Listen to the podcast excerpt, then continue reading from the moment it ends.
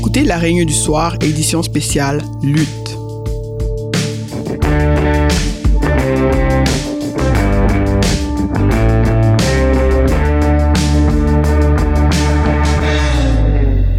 Ce soir, on va parler de la lutte. La lutte dans toute sa splendeur. Cette même lutte qui peut déplacer des montagnes, mais paraître invisible. Cette lutte qui peut nous amener si loin, vers de nouveaux horizons, vers de nouvelles destinations. Se raconter nos luttes, c'est se raconter nos victoires et parfois nos défaites. Se raconter nos luttes, c'est aussi une occasion de prendre du recul. Du recul pour se demander c'est qui, c'est quoi qui nous a poussés dans le ring déjà. Se demander si c'était par choix qu'on est monté là-dedans. Ça peut aussi être une occasion de prendre du recul pour mieux se donner de l'élan, mettre plus de poids derrière notre prochaine montée au front. Il y a des récits intimes qui naissent de blessures profondes. On les raconte pas sans douleur. Ce soir, on accueille Sylberte Desrosiers. Elle est amoureuse des mots, est blogueuse, conteuse, rédactrice. Une personnalité forte et belle. Alors, bonsoir. Tout d'abord, euh, j'aimerais vous remercier pour l'invitation. Et comme la vie fait bien les choses, depuis quelque temps, j'ai envie de sortir de l'ombre. Donc, je m'imagine souvent sur scène, en train de raconter mon histoire, partager mon vécu. Mais après avoir signé le contrat pour euh, l'événement ce soir, je me suis demandé, j'ai dit, OK, regarde, maintenant qu'on t'offre la chance de monter sur scène, tu vas parler de quoi? Et là, mon premier réflexe a été de dire, je sais pas. Ensuite, j'ai réfléchi un peu et je me suis dit, je vais parler de tout le bon et le moins bon qui a servi à faire de moi la femme que je suis. Je sais, c'est cliché, mais c'est la première réponse qui m'est venue en tête. Je me suis aussi dit que J'allais laisser le vrai moi parler. J'allais raconter l'odyssée qui a mené à ma transformation. Ça tombe bien en plus le 20 mars aujourd'hui, journée de la francophonie. Le thème c'est femmes francophones, femmes résilientes. Alors je trouvais que ça tombait à point. Décembre 2013, cours de communication verbale, examen final on devait présenter notre emploi de rêve. Moi, j'avais choisi propriétaire d'une entreprise événementielle, le Centre Fée Marraine. J'avais fait appel à plusieurs professionnels pour m'aider dans ce projet-là. Donc, j'avais le faux gâteau, j'avais des robes magnifiques, la musique. J'avais même demandé à un architecte de dessiner les plans de l'endroit. C'est un endroit imaginaire, mais j'y croyais tellement et je voulais tellement avoir la note parfaite que j'avais été voir un architecte. Même ce que je portais, j'ai dépensé des centaines de dollars pour me mettre vraiment dans la peau du personnage. Malheureusement, comme la vie des fois euh, nous met des défis à la dernière minute. Celle qui devait jouer le rôle de la mariée est en retard. Ah non. Je me suis dit que je pouvais plus réussir mon examen parce qu'il me manquait un élément. Il me manquait mon actrice principale. Alors vous imaginez un film sans acteurs principaux? Pour moi, c'était impossible. Par chance, une élève s'est proposée, elle s'est portée volontaire et la robe lui allait comme un gant. Alors je me suis dit, voilà, on peut remonter en selle, c'est beau. Vas-y. Mon mari, qui est DJ, m'avait même préparé le mix parfait. Alors là, euh, la musique part, Your dream is a wish your heart makes. Alors quand je vous dis que chaque détail avait été pensé et repensé, c'était vraiment ça. Donc la mariée s'avance, je commence ma présentation. La nervosité, un peu comme ce soir, prend le dessus, malgré toutes les répétitions. Mais moi, j'ai senti que j'avais quand même donné mon maximum. D'accord, j'avais donné mon 100% au lieu de mon 110% comme j'avais prévu, mais j'avais tout donné ce que j'avais. Alors, la fin de la présentation, tous étaient unanimes. La présentation était exceptionnelle. je pouvais respirer. Et juste au moment où je me dis que je vais me rendre à ma place pour pouvoir décompresser et laisser l'adrénaline redescendre, je vois une dernière main qui se lève. Un dernier commentaire. Une dernière critique. La professeure le regarde et lui dit, vas-y, exprime-toi. Et lui de dire, c'était très bien, mais venant d'elle, je m'attendais à mieux. Mon cœur venait d'arrêter. Je vous avoue, je l'ai regardé, mais c'est pas lui que je voyais. J'avais autant envie de lui sauter à la gorge que de rentrer dans le plancher. Cette critique, cette dernière critique était le clou dans un cercueil qui venait soudainement d'apparaître au beau milieu de la pièce. Comme une moule qui voulait protéger sa précieuse perle, je me suis refermée sur moi-même. Je suis allée m'asseoir et j'ai plus dit un seul mot du reste du cours. Plus rien. Alors moi qui avais toujours le mot d'encouragement, toujours le bon mot à dire aux autres élèves, vas-y, go, t'es capable. Rien. Plus rien. J'avais plus rien à dire. À la fin du cours, celle qui devait jouer le rôle de la mariée est venue me voir pour m'expliquer ce qui s'était passé. Je vous avoue, elle parlait, mais j'entendais à moitié ce qu'elle disait. Elle m'a expliqué que, vu que c'était sa première expérience de conduite en hiver, elle s'est pressée pour ne pas me laisser tomber.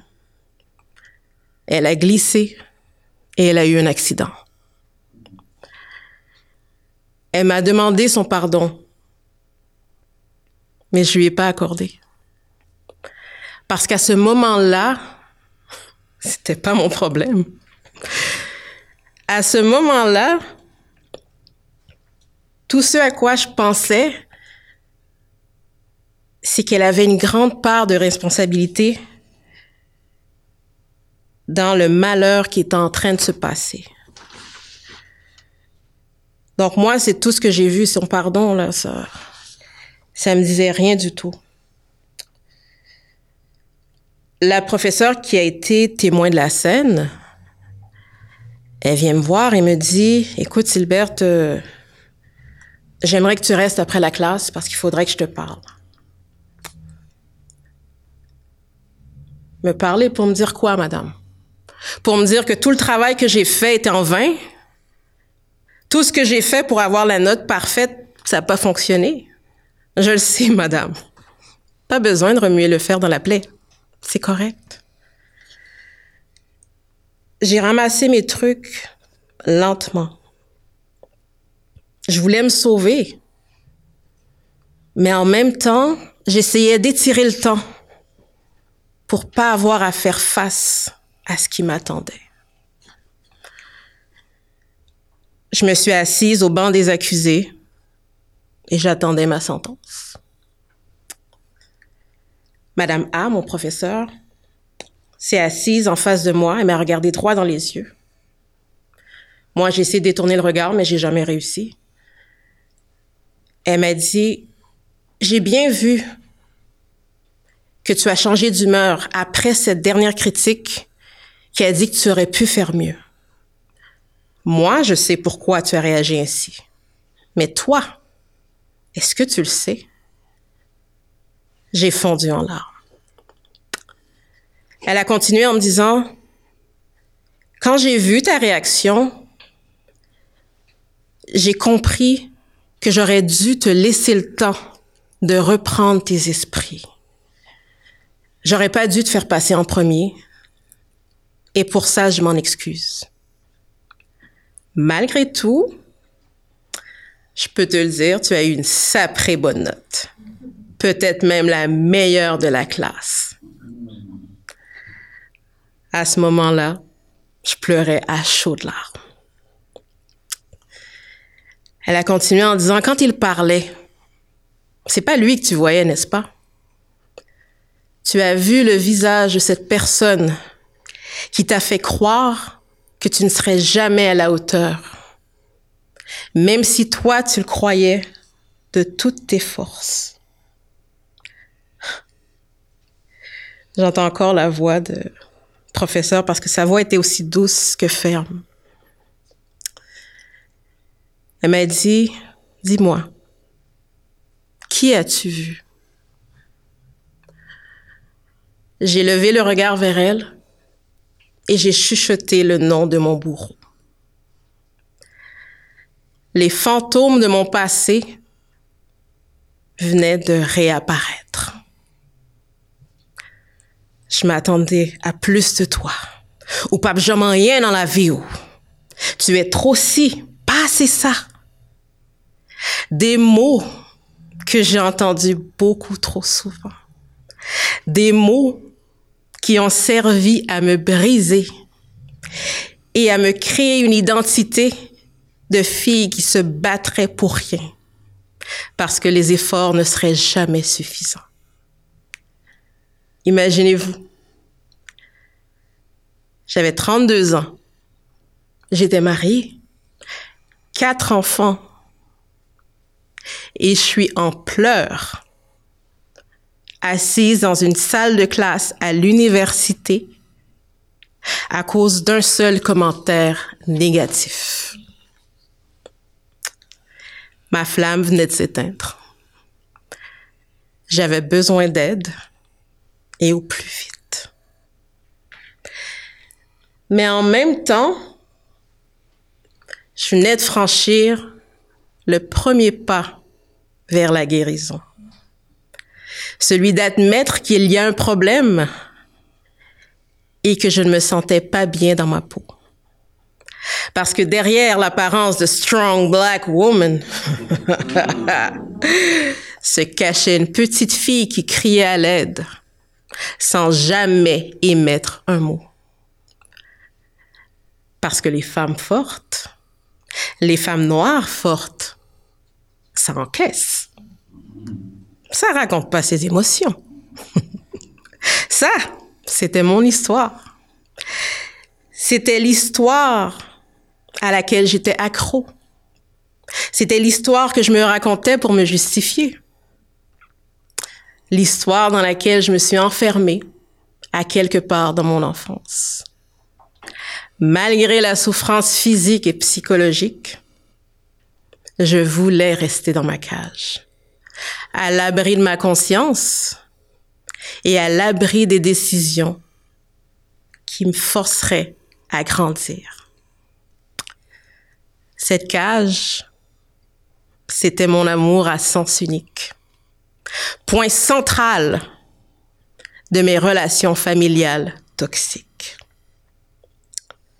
Si moi, j'avais été programmée à m'habituer au point d'aimer ma prison, cette petite fille en moi ne voulait plus être prisonnière. Elle voulait guérir ses blessures une fois pour toutes. It was at that moment. Ah ah! voilà pourquoi je réagissais ainsi dans certaines situations, autant dans ma vie professionnelle que personnelle. Madame A m'a offert son aide. Et c'est là que la vraie lutte a débuté. En plus Dans une lutte physique, tu peux anticiper. Tu vois venir les coups de l'adversaire. Mais quand tu luttes contre les fantômes du passé, le coup peut arriver de n'importe où, à n'importe quel moment. Il frappe parfois au niveau du cœur, du cœur, pardon, mais plus souvent au niveau de l'esprit. C'est là que j'ai vraiment ressenti la douleur, que j'ai vu l'étendue, j'ai constaté la profondeur de mes blessures. J'avais mal, très mal. Et juste d'imaginer l'enfant meurtri était assez pour me dire que le jeu avait assez duré. Je n'avais plus choix, plus choix de guérir cet enfant en moi. Celle qui a souvent joué le rôle de balance, de bouclier, de bouc émissaire, et qui trop souvent portait des chapeaux beaucoup trop grands pour elle. Je suis restée plantée là, à me demander ce que je devais faire. Parce que maintenant que je sais, je peux plus retourner en arrière. Alors qu'est-ce que je fais? Je continue ou je m'arrête? Je fais semblant ou je réalise que je suis prête? En répondant oui à l'offre d'aide de Madame A, j'ai fait le serment que plus jamais une mauvaise critique ne me blesserait comme la lame acérée d'un couteau. Plus jamais les mots ne me transperceraient la chair. Mais pour ça, je devais continuer à lutter, même si c'était contre moi-même. Je devais apprendre à dire non, sans peur du rejet ou de déplaire. Je devais me déprogrammer, nettoyer mes blessures émotionnelles, apprendre à faire la différence entre abus et amour. Aujourd'hui, je vais vous dire, je réapprends à raconter mon histoire en mettant l'accent sur la beauté des cicatrices et non sur l'intensité de la douleur. Je ne suis plus cette petite fille atteinte du syndrome de Stockholm. Je suis Silberte Desrosiers. Je suis une femme forte, résiliente, qui sait ce qu'elle vaut. Je n'ai plus peur de m'affirmer.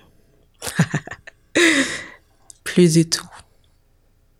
Parce que je sais.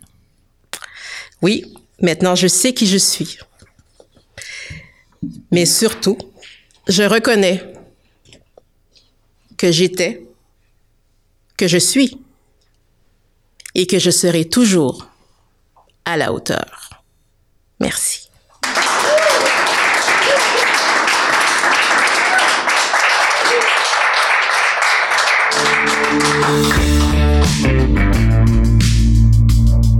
C'était un récit de Silbert Desrosiers dans le cadre de l'araignée du soir spécial Lutte. Cet épisode a été enregistré au Centre d'exposition L'Imagier dans le cadre de la 22e édition de la Semaine d'action contre le racisme et pour l'égalité des chances.